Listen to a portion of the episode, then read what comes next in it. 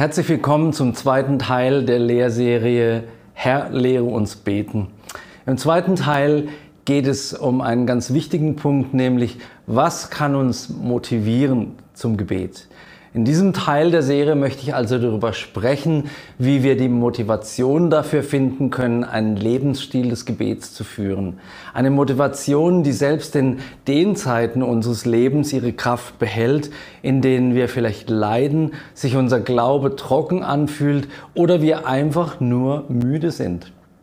Im Gebetshaus gehört es zu meinem Alltag, dass ich viel Zeit im Gebetsraum verbringe.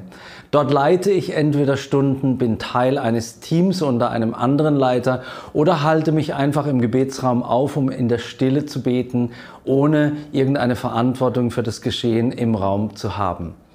Die meisten meiner Gebetsstunden sind fest im Ablauf der Wochentage terminiert und das ist eine Hilfe für mich. Wahrscheinlich würde ich nicht so viel beten, wenn ich meine Tage nicht strukturieren würde. Struktur ist eine große Hilfe, die ich dir ans Herz legen möchte, aber sie ist natürlich noch keine Motivation. Als Tipp rate ich dir trotzdem, bestimmte Gebetszeiten in deinem Tagesablauf fest zu terminieren. Manchmal bin ich mitten in einem kreativen Schaffensprozess oder einem interessanten Gespräch, wenn die nächste Gebetszeit nur noch wenige Minuten entfernt ist. Dann alles stehen und liegen zu lassen, um mich dafür zu entscheiden, die nächste Stunde im Gebetsraum zu verbringen, erfordert Disziplin. Disziplin ist ein, eine weitere Hilfe dafür, dass das Gebet nicht anderen Beschäftigungen zum Opfer fällt. Diszipliniert zu sein ist also mein kleiner Tipp Nummer zwei, bevor ich zur Grundmotivation komme. Wenn ich im Gebetsraum bin, gibt es zwei Möglichkeiten für mich. Ich kann die kommende Stunde des Gebets entweder überleben oder ich kann sie erleben. Das ist ein großer Unterschied. Mit Überleben meine ich, dass ich primär meine Erfahrung nutze und dann die passenden Lieder singe und spiele oder passende Gebete spreche. Auf diese Weise vergeht die Stunde dann schon irgendwie. Das Problem dabei ist, dass ich auf diese Art zwar die Stunde hinter mich gebracht habe, aber Gott ferngeblieben bin. Mein Herz war nicht beteiligt. Ich habe ihm vielleicht einen Vortrag gehalten. Ich habe vielleicht andere Menschen mit meinen Worten beeindruckt, aber ich hatte nicht wirklich Gemeinschaft mit Gott gehabt.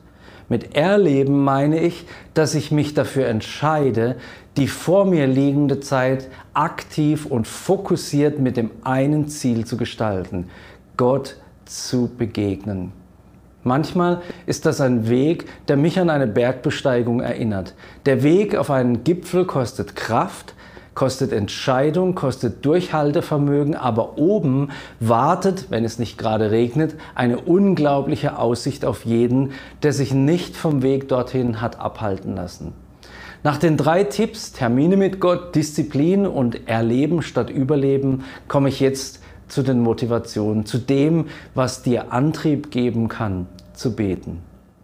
Die erste Motivation, die ich nennen möchte, ist die, dass wir keine Zeit verschwenden wollen. Fromme Rituale haben zwar ihre Berechtigung und ihren Platz in unserem Gebetsleben, aber wenn sie zu mechanischen Handlungen werden, an denen unser Herz und unser Geist nicht mehr wirklich beteiligt sind, verlieren sie ihren Sinn. Lasst uns die Zeit auskaufen, ruft uns die Schrift auf und das wollen wir tun. Dann geht es nämlich nicht mehr um die Beziehung zu Gott, wenn wir das nicht tun, sondern nur noch um eine fromme Performance. Kein Wunder, dass man sich langweilt, wenn Gebet zur Leistung geworden ist. Meine und deine Zeit ist begrenzt. Deshalb ist es nicht nur unbefriedigend, sondern dumm, wenn wir die Zeit, die wir beten, nicht auch wirklich nutzen. Mach es dir zur Motivation, deine Zeit, deine wertvolle Zeit wirklich nutzen zu wollen. Die zweite Motivation für das Gebet ist Faszination. Wer fasziniert von etwas ist, der will sich mit dem Objekt seiner Faszination beschäftigen. Wer fasziniert ist, dem fällt es nicht schwer, Zeit freizuschaufeln, um seiner Faszination nachzugehen. Ein anderes Wort für Faszination zeigt wunderbar auf, warum sie eine große Motivation für das Gebet sein kann. Statt ich bin fasziniert von, kann man nämlich auch sagen, ich bin hingerissen. Ein wunderschönes deutsches Wort. Wenn wir hingerissen sind von Gottes Person, dann werden wir regelrecht zu ihm hingezogen. Eine gewaltige Kraft zieht uns ins Gebet an den Ort der Begegnung mit Gott. Wir müssen dann viel weniger beten, sondern wollen es tun. Denn dort in unserer Gebetskammer wartet eine unfassbare Begegnung auf uns. Mensch und Gott begegnen einander. Die Liebe in Person umhüllt uns. Ob wir das spüren oder nicht, Gott ist gegenwärtig. Er verändert uns in der Zeit des Gebets, er heilt uns und er prägt uns in dieser Zeit. Faszination für Gott fällt aber nicht einfach so vom Himmel. Sie nimmt zu, wenn wir uns mit Gott beschäftigen und ihm aktiv suchen und begegnen. Die beste Quelle der Beschäftigung mit dem Wesen Gottes ist die Bibel, sein Wort. Darin können wir über seine Eigenschaften und sein Wesen lesen. Auf ihren Seiten steht geschrieben, wie er ist, was es eigentlich bedeutet, ihm zu begegnen und was dabei geschieht. Das weckt Faszination. Wer ihn erkannt hat, der will in seiner Nähe sein. In den Evangelien können wir Jesus dabei beobachten, wie er mit Menschen umgegangen ist, die ihm begegnen wollten.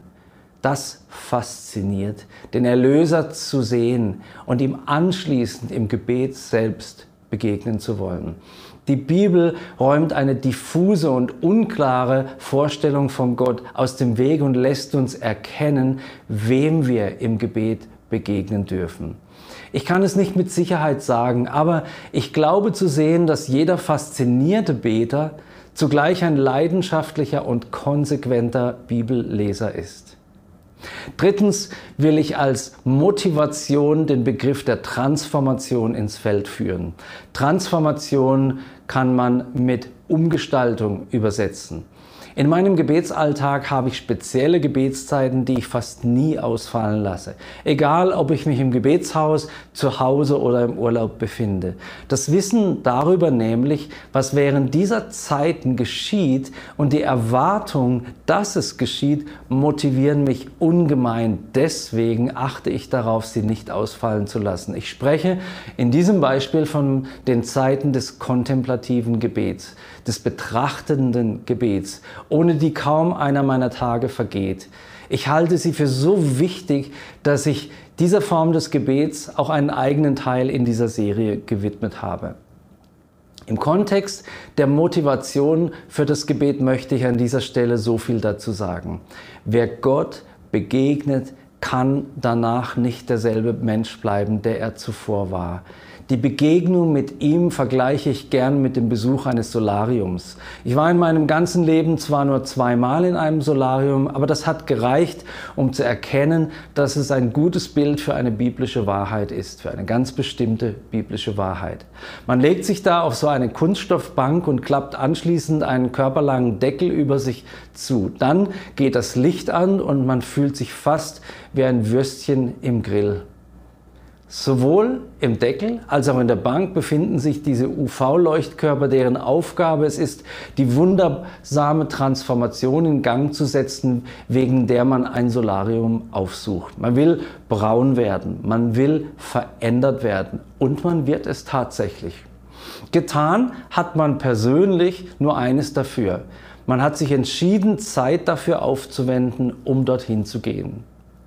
Von Geld sprechen wir jetzt nicht, denn sonst würde der Vergleich mit Gottes Gegenwart hinken. Aber im Punkt Umformung, Transformation gleichen sich ein Solarium und Gottes Gegenwart.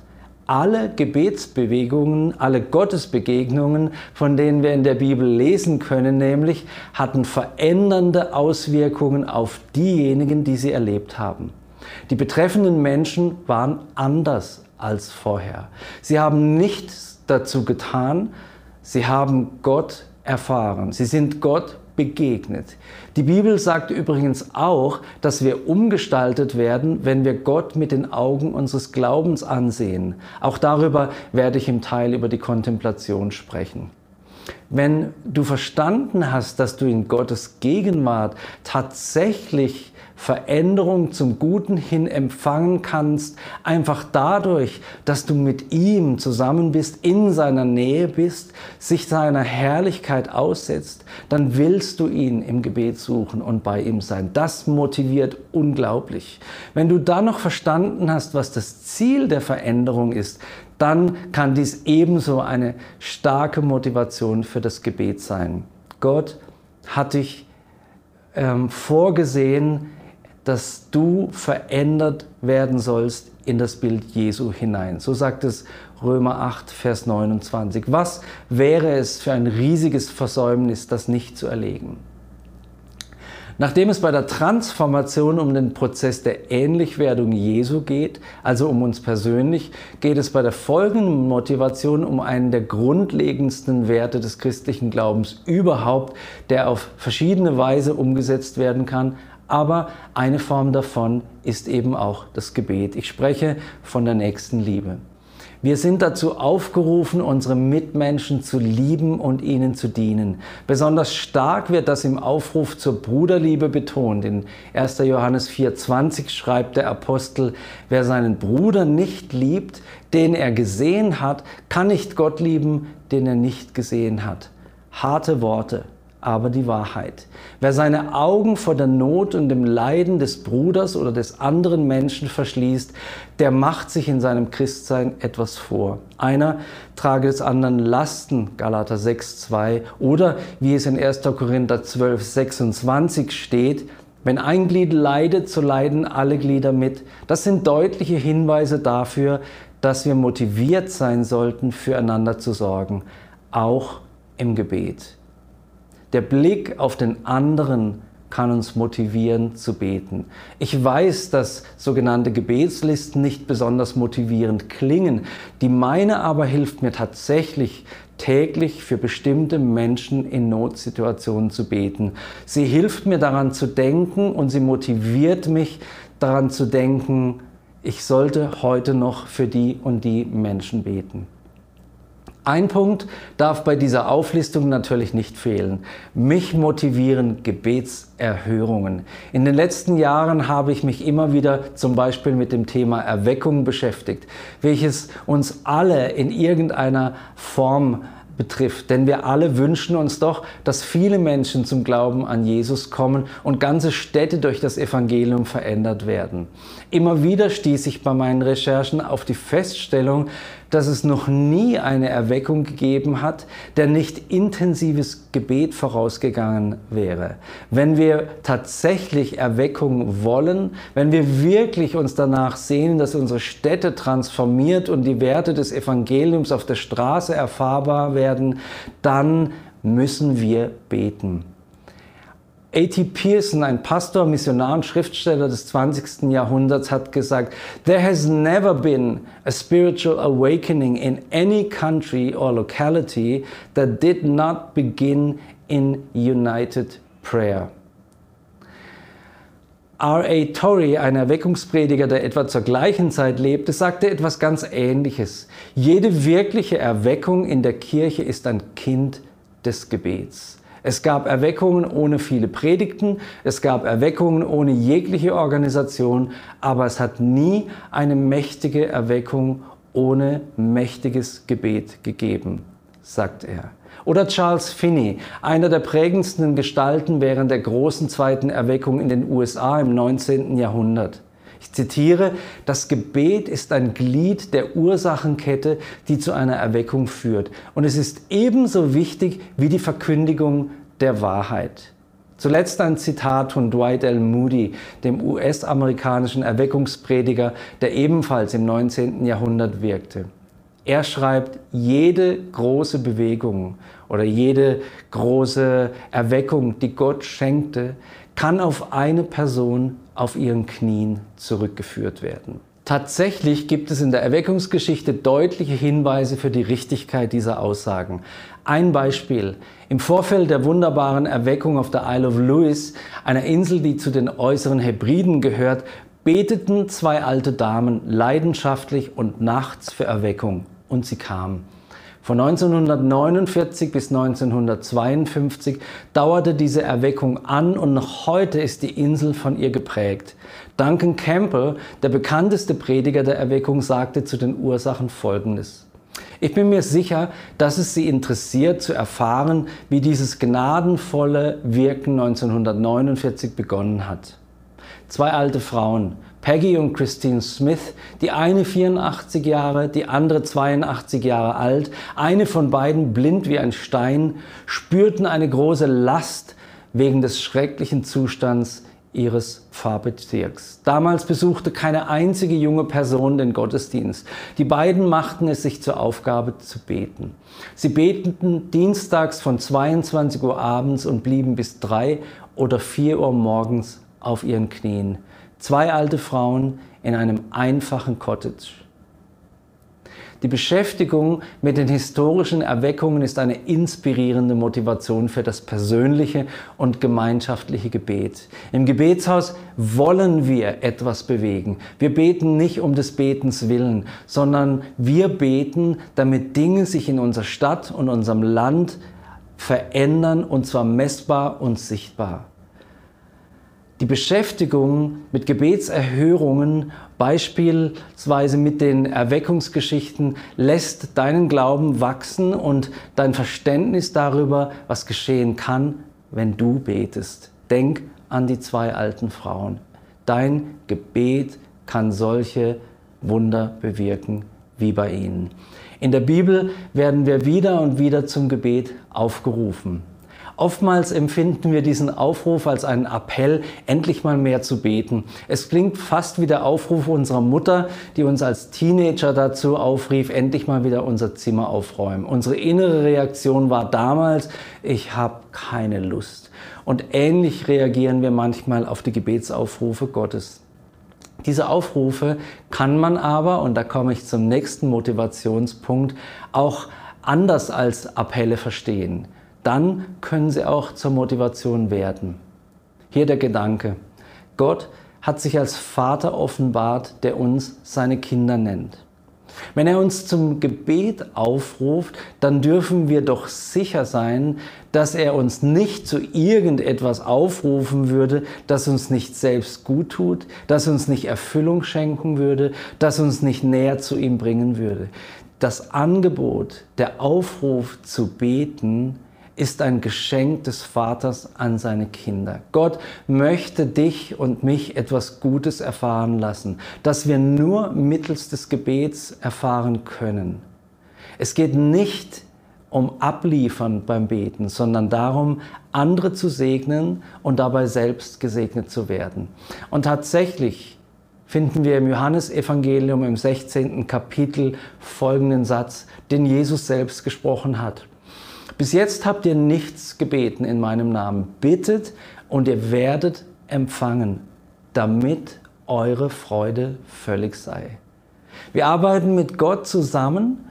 Wir erbeten die Umsetzung seines Willens und als Nebeneffekt sozusagen werden wir mit Freude erfüllt. Zum zweiten Mal denkt an den Propheten Jesaja 56, Vers 7 diesen Vers, wo es heißt, dass wir in Gottes Gegenwart, in seinem Bethaus mit Freude erfüllt werden. Zum zweiten Mal Gebet und Freude in einem Kontext. Wie bitte der Aufruf zum Gebet hat mit dem Wunsch Gottes zu tun, dass wir als seine Kinder Freude erleben können, das ist sicher nicht ganz so vielen Christen bekannt. Aber es ist wahr und diese Freude gilt es zu entdecken. Vielleicht freust du dich nicht bei jedem Gebet, das geht mir genauso. Aber lass uns dieser Freude nachspüren und nicht locker lassen, bis unser Gebet Freude in uns auslöst. Zusammenfassung.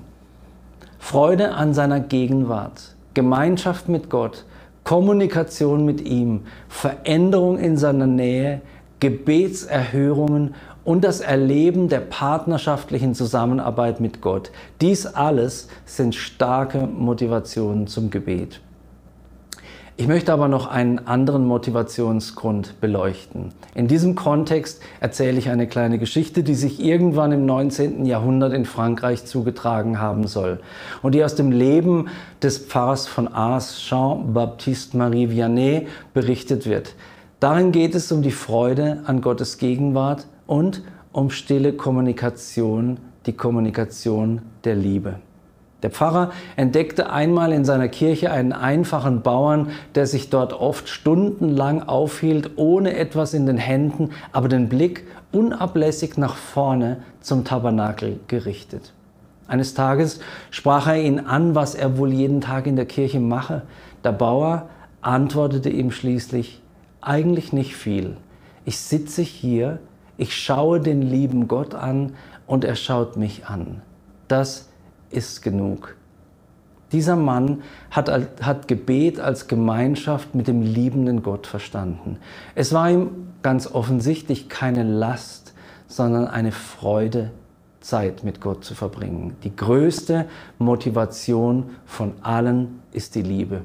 Es gibt keine andere Kraft, die uns so bewegen könnte wie die Liebe.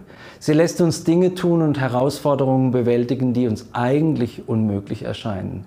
Der Liebende wird alles überwinden, was zwischen ihm und dem Geliebten stehen mag, sogar die eigene Unlust zu beten. Unser Gebetsleben ist deshalb stark davon abhängig, welchen Raum das erste Gebot in unserem Leben einnimmt. Es lautet, du sollst den Herrn, deinen Gott, lieben mit deinem ganzen Herzen und mit deiner ganzen Seele und mit deinem ganzen Verstand. So steht es in Matthäus 22. Gottes erste Absicht ist es, dass wir Menschen in einer Beziehung der Liebe zu ihm stehen. Gebet ist die Einladung der Liebe in Person zu begegnen und aus dieser Begegnung heraus andere zu lieben. Gott möchte unbedingt, dass wir seine Nähe erfahren und seine Liebe erleben. Wie jeder wirklich Liebende aber überschüttet er uns nicht etwa mit einer Liebe, die sich uns aufdrängt, sondern er lockt uns, seine Liebe freiwillig zu suchen und zu erwidern. Noch einmal Jesaja 56. Diejenigen, die sich entschieden haben, den Namen des Herrn zu lieben, die führt er in seine Gegenwart, in sein Bethaus und erfüllt sie mit Freude. Gott wurde aber nicht erst mit dem Neuen Testament zum Gott der Liebe. Er war es immer schon. Seit Ewigkeiten und lange bevor es uns Menschen gab, lebte er in der perfekten Liebesbeziehung der Dreieinigkeit. Und ich erzähle ein kleines Bild oder beschreibe ein kleines Bild, um dir zu zeigen, bildlich vorzustellen, an welchen Ort wir eingeladen sind, wenn wir beten. Gott lebt in perfekter Harmonie. Der Vater liebt den Sohn. Jesus ist begeistert vom Heiligen Geist, der wiederum den Vater und den Sohn liebt. In der Dreieinigkeit findet sich die Liebe in vollkommener Form. Und den Ort des Gebets möchte ich einmal so beschreiben, dass Gott uns an diesen schier unglaublich schönen Ort einlädt, mitten hinein in die vollkommene Schönheit und perfekte Liebe, nämlich die Liebe Gottes, der selbst pure Liebe ist.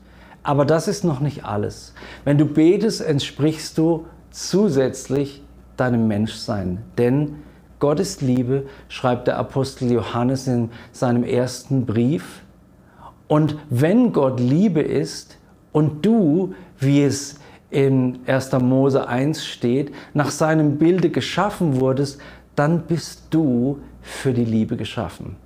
Dein Menschsein erfüllt sich in der betenden Begegnung mit dem Gott, der die Liebe in Person ist. Im Gebet kommst du deiner Bestimmung nach, denn im Bege Gebet begegnest du Gottes Liebe, du schenkst ihm deine Liebe, schenkst anderen Menschen betend Liebe und wirst von der Liebe verändert. Wer betet, der liebt. Wer liebt, der will beten. Die Erfahrung der Liebe Gottes, die Entscheidung, ihn zu lieben, der Weg in seine liebende Gegenwart sind die größte Motivation zum Gebet. Dein Gebet ist wichtig für Gott, für andere Menschen und für dich selbst. Dein Gebet macht einen Unterschied für Gott, für andere Menschen und für dich selbst. Dein Gebet kann wunderschön sein. Für Gott, für andere Menschen und auch für dich. Lass dich motivieren durch die Schönheit und Liebe Gottes. Lass dich motivieren dadurch, dass du erkennst, andere brauchen dein Gebet. Lass dich motivieren von den Dingen, die ich aufgezählt habe, aber lass dich vor allem einladen, in partnerschaftlicher Liebe mit Gott zusammenzukommen, um diese Welt zu verändern. Ich spreche ein Gebet zum Schluss. Vater, ich danke dir, dass du uns lockst, wie dein Wort es sagt, dass du uns ziehst mit Banden der Liebe. Und ich bete, dass du jeden Zuhörer und Zuschauer ziehst mit Banden der Liebe hoch auf diesen heiligen Berg, in dein himmlisches Solarium sozusagen, um verändert, um Jesus ähnlicher zu werden und die Schönheit des Gebets zu entdecken. Amen.